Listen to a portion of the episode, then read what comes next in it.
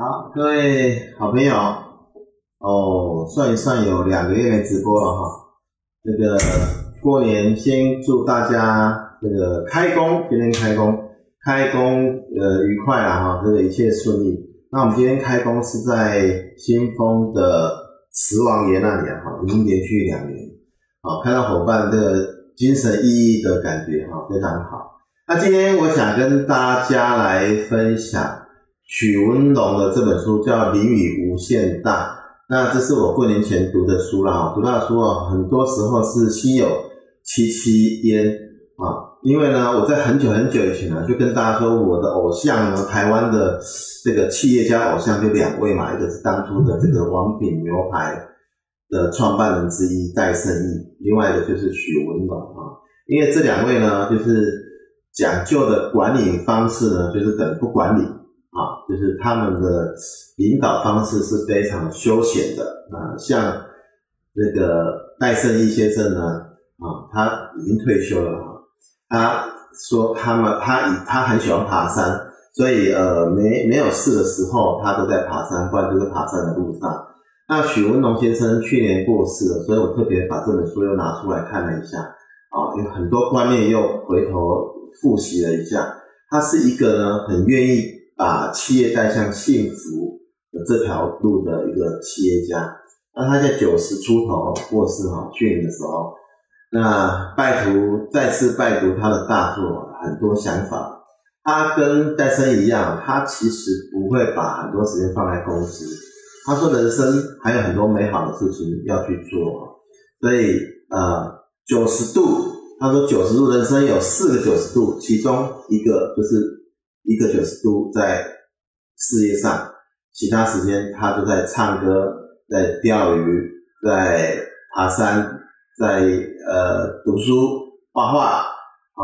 那这本书的主角呢，许文朗呢，可能大家不是很认识他，我们就大概讲一下他的一个呃人生的经历啊。在一九二八年出生在台南，是奇美实业的创办人。有台湾亚克力之父啊这样的称号，七十岁才成立奇美电子啊，所以呢，这以前读的书也是都这样讲啊，创业要成功，其实年纪越大越容易啊。他七十岁才成立哦，然后当时呢，这个公司呢曾经来到世界排名第四大的面板厂，好，那二零零八年在十几年前啊，那个富士比富比士公布的资料。它的身价净值十七亿美金之多啊，是很受欢迎的企业啊，幸福企业啊。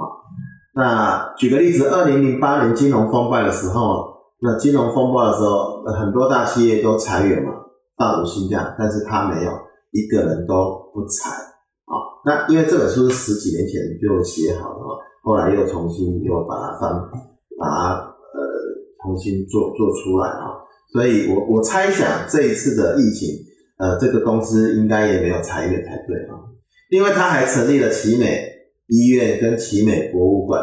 书中呢，不止一次的提，一直不止一次的提到啊，他人会死嘛哈，就像我们每年过年都会回去就是拜拜，然后到祖先的牌位上面呃尊敬一下。那我就有点感慨了哈，我们把讲来讲哦，那个一代一代亲，第二代表，第三代去了了。我最近真正有种感想嘛吼，就是把家己的厝顾好，啊，咱唔知影我们以后的下一代、第二代、第三代会不会来祭拜我们？其实这个就很难讲哈。不过我们王家有一个很特别，因为在前几年有成立一个王家子嗣，我觉得这是很好的哈，慎终追远。所以他有提到说。人没有永远的啦，哈，很很容易很快就人家忘记你了啊。他说呢，啊，但是永远存在的将会是我的医院跟博物馆。他个人是这么觉得，所以他要成立他的医院跟博物馆。那整本书都是口述的，所以读起来不会文绉绉，很口语化，很口语化啊，就道出他八十几年、九十年的整个经营的智慧。他说：“我的知识是读来的，智慧是体验来的。”你看，所有的成功人士其实都是从读书去获得知识。我的知识是读来的，智慧是体验来的。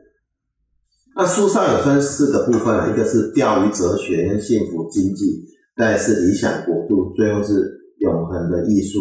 我想前面两个我分享多一点，后面呢，理想的国国度呢，它是对政府有些建议的啊，那个我觉得我们也改变不了啊，就这里就少少分享一点啊啊，艺术的部分我刚刚艺术也不是那么好啊，所以特别分享他前面的两个哲学。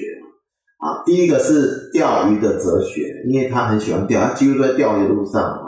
他说呢，他如果天气好的时候，钓鱼哲学呢，就是他平常都在早上都在海上啊，然后海钓啊。啊，如如果下雨天气不好，就在溪上啊。所以他很重视生态，很重视环境，因为他都在这个自然的环境里面，大啊有很大的时间都在自然环境里面钓鱼啊。所以呢，这个。近年呢，越来越重视的说，他说除了工作赚钱固然重要，而且要适量，尤其是他很重视基层员工啊，跟高层主管一样，都会希望他们多多的有一些自己休闲的时间啊。他说他讨厌看经营管理的书啊，有一阵子我看蛮多的啊。他说因为越他说经营管理书写得很复杂，他说会让事情变得很复杂。所以他在经营管理的部分其实还蛮简单的哈，比如说呃有一个人事经理来问他说有没有事情要需要特别注意的，他就跟这个人事经理说啊，如果在我台南有任何一个公司的福利比我还好，那你就惨了哈，他就有这样的一段故事了哈。那几个重点，他说在从钓鱼的哲学里面就可以来分享啊公司的一些。可能这个成就啊，或者利润啊，啊，所以公司的人会感到幸福啊。尤其呢，在与合作厂商合作的同时呢，他也会觉得说，我让大家都赚钱，我们合作可以长一点，我们可以签十年约，你赚钱我也赚钱，然后去制造双赢的局面。所以他们的协力厂商都会很久，甚至有一次他在他发现他的一个公司。开始没办法呃得到他的这个毛利的时候，他就把它分拆出去，而且分拆的同时呢，把机器啊，把一些观念呢，就直接给他的员工，让他员工出去创业啊，这个都是书上写的很多想法。那幸福经济呢？他说不打拼第一，要拼最幸福啊。在一九八四年呢，这个许文龙的公司呢，实行了。全台湾第一个周休二日，啊，这很难得啊！就是在三十，哦，就将将近四十年前，他们就呃公司就做了周休二日这件事情。但是他做这件事事情的时候，所有的经理人都跟他反对，说这样会增加很多成本啊。许文龙拗不过他们，后来他怎么做呢？书上写的，我特别把它画起来，蛮有意思的。我有的时候也会这样做哈。他说，他就直接在奇美的。运动会上宣布，然后叫他们叫他们底下人要执行这件事情，他就不经不不经过他们同意了哈。虽然他反对，但是他希望他的公司是幸福经济，他就直接宣布了啊，这也蛮特别的啊。有有些决策我也会，也是跟我太太有些争执啊，我跟我直接在公司上宣布了，就这样啊。啊，人人事主管呢，就像刚刚讲说有什么好交代，他其实常常会说。你不要跟我开那么多会，你不要写报计划书给我，我不会看啊。你只要跟我说会不会赚钱啊，或者到年底的时候赚多少钱就好了。他很不喜欢开会的。然后请来的员工若表现不好，他就当做家里出了一个比较不聪明的小孩。你看这一点我也被他影响啊。有些公司的员工呢，他很愿意做事，很聪明，可以做很多事；有些就笨笨，你交代一个，他来做一个。好，那我看了这句话，我就。哎，有一点释怀啊。他说，表现不好的就当做家里出现一个比较不聪明的小孩，他也不会因为这样而 fire 人啊。那他觉得一个好的领导者不应该做很多事情的啊。他我他说，如果做很多事情的领导者不是一个好领导者，应该要授权。书上也常常写，他要授权、授权、授权，让底下的人好做事，然后提供一个好的工作环境。而且有一点我会非常认同，他说如果公司里面有派系，他会让人家做事情绑手绑脚，尤其是愿意做事情的人。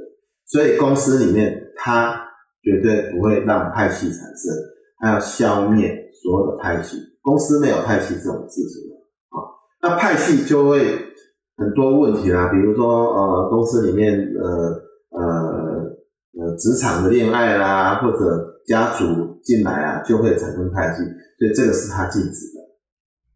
尤其经营权跟所有权要分开，这也是我我常常有的一个想法啊。像我们公司的这个店家有亲戚朋友的小孩要进来，我当然欢迎，但是我不会直接隶属我，我会让分店店长自己去管，甚至于录不录用有也是店长说了算。就是因为这样，我得罪过几个亲戚啊，那没关系，公司要有序发展。好，那奇美呢？员工的股份超过两成以上，所有的员工股份超过两成哦，好，所以呃，这个这家公司大部分都是老板嘛，所以谁不为这家公司做努力？好，那奇美是上下薪资差距最小的公司，这个我倒想要好好了解一下。这个这个意思是说，每个人都是公司的一份子了，哈，没没没分大小。所以他们的薪资是差距最小的公司，而且他说领导者是可以训练的，啊，只要有能力，谁都可以当总经理。有一个故事是某一个股东想要推荐自己的小孩进来当某某部门的总经理，那许文龙是直接反对的，啊，他说有能力的人当总经理，而不是透过派系上来的，啊，OK，他说。为了我的快乐，让员工入股啊，分配盈余，种种制度，他觉得他不是在做好事。这一点就跟我好久以前的想法很像。有的时候，我觉得照顾员工或者我们在做社会上的一些事情，我也不觉得我在做好事。因为呢，啊，以前我就常举一个例子，圣严法师，圣严法师他在做的那些事情，应该是他做了之后觉得自己很满足、很幸福，所以他做了。那许文龙也是这样讲的，他说：“我是为了利己。”所以我才去利他，因为他这么做之后得到别人尊重，他觉得很开心、很幸福，所以他是为了利己，然后才去利他，就不一样的反过来的想法啊。还有一点呢，我想现在的人都呃，企业家都有这个观念了，就是不要留钱给后代啊。那我特别看了一下，那他最后有稍微讲一下，啊，如果后代也不能这个让他们饿肚子啊，所以许文龙跟大部分的企业家一样，就是他会成立基金会。他说最多最多就是让他们到基金会里面当一个呃职务，然后领一份薪水，至少饿不死啊。然后在第三篇理想我的部分呢，有谈到很多，包括贪污啊、官商勾结、办事不力啊。举终于举个例子，就是说他为了在欧洲进，因为我看完书，我很想去奇美博物馆啊，真的还没去过。那奇美博物馆里面呢？除了呃小提琴的收藏啊，还收藏很多乐器之外，还有收藏冷兵器啊，以前的兵器。他说曾经要进口一支枪支，那个是这个一战以前的枪支哈，要盖两百多个章啊。他说哈，这样严重妨碍地方发展，所以他其实觉得经营事业跟国家其实都一样，就是不要管太多啊。坏公司就是会议多、印章多，所以呢，他几乎呢没有在管理了，都在钓鱼了。他每个礼拜只进公司两次，两个下午。好，有人要跟他谈事情，他说等我回家睡个午觉，都早早起嘛，你再到我家来跟我讲。而且他说讲重点，不要讲那么多。他不爱开会，坏公司就是会议多、印章多。那。最后一张永恒的艺术呢？他说，永远存在的将会是我的医院跟博物馆，这是一个经典名言。许文龙一直觉得说，啊，未来很多人会遗忘我，但是我的博物馆、我的医院还会在。啊，认为永恒的企业是艺术将会永远存在。啊，在艺术的部分，他是非常推崇十九世纪的写实主义的。啊，所以他的收藏的画很多，如果各位去看呢，他其实书上有有很多画面出来，就是连欧巴桑啊、阿公级的都看得懂。哦，所以他很推崇十九世纪的写实主义，他反而呢蛮反对毕卡索这样的画，他觉得别人看不懂。啊，他觉得艺术是普罗大众都能接受的，而不是一幅不能让人感动的画。啊，所以他期许奇美博物馆是。的收藏是人人都看得懂的啊。OK，那这本书《淋雨无限大》呢，为什么取这个名字？他常常的会呃有一个准备说，如果生意失败会怎么样？他说顶多失败了，工厂收掉，我到菜市场卖鱼。你看这个多潇洒的一个企业家啊！他说一生的挫折很多，但我都把它当成一种很有趣的经验。三十六计，他推崇《孙子兵法》三十六计，其中最后一计呢是说呢，这个他会一直求变。他如果觉得这个事业未来没有发展性，或者他没有办法 handle，他也很愿意让他转卖啦，或者让他变成小公司啦，或者结束掉。啊，其中一个故事是这样：当初奇美通讯卖给郭台铭，那个故事是这样啊，因为呢，当他是人家认为他是比较绿的企业家。所以在大陆呢，处处被打压。好，那奇美通讯呢，很多时候是需要大陆的市场，哈，所以他就把它卖给了郭台铭。啊，阿记那个记者问他说：“啊，你不会这个不甘心吗？”他说：“有一个更有钱啊，然后疼他的老板有何不可？”他就这样把奇美卖给了郭台铭，所以非常的洒脱的一个企业家。哦，那这本书读起来真的蛮蛮简单的，蛮好玩的。呃，鼓励大家可以来看看如何把我们的企业经营成一个幸福的永永续发展的企业。今天就跟大家分享分享到这边，谢谢。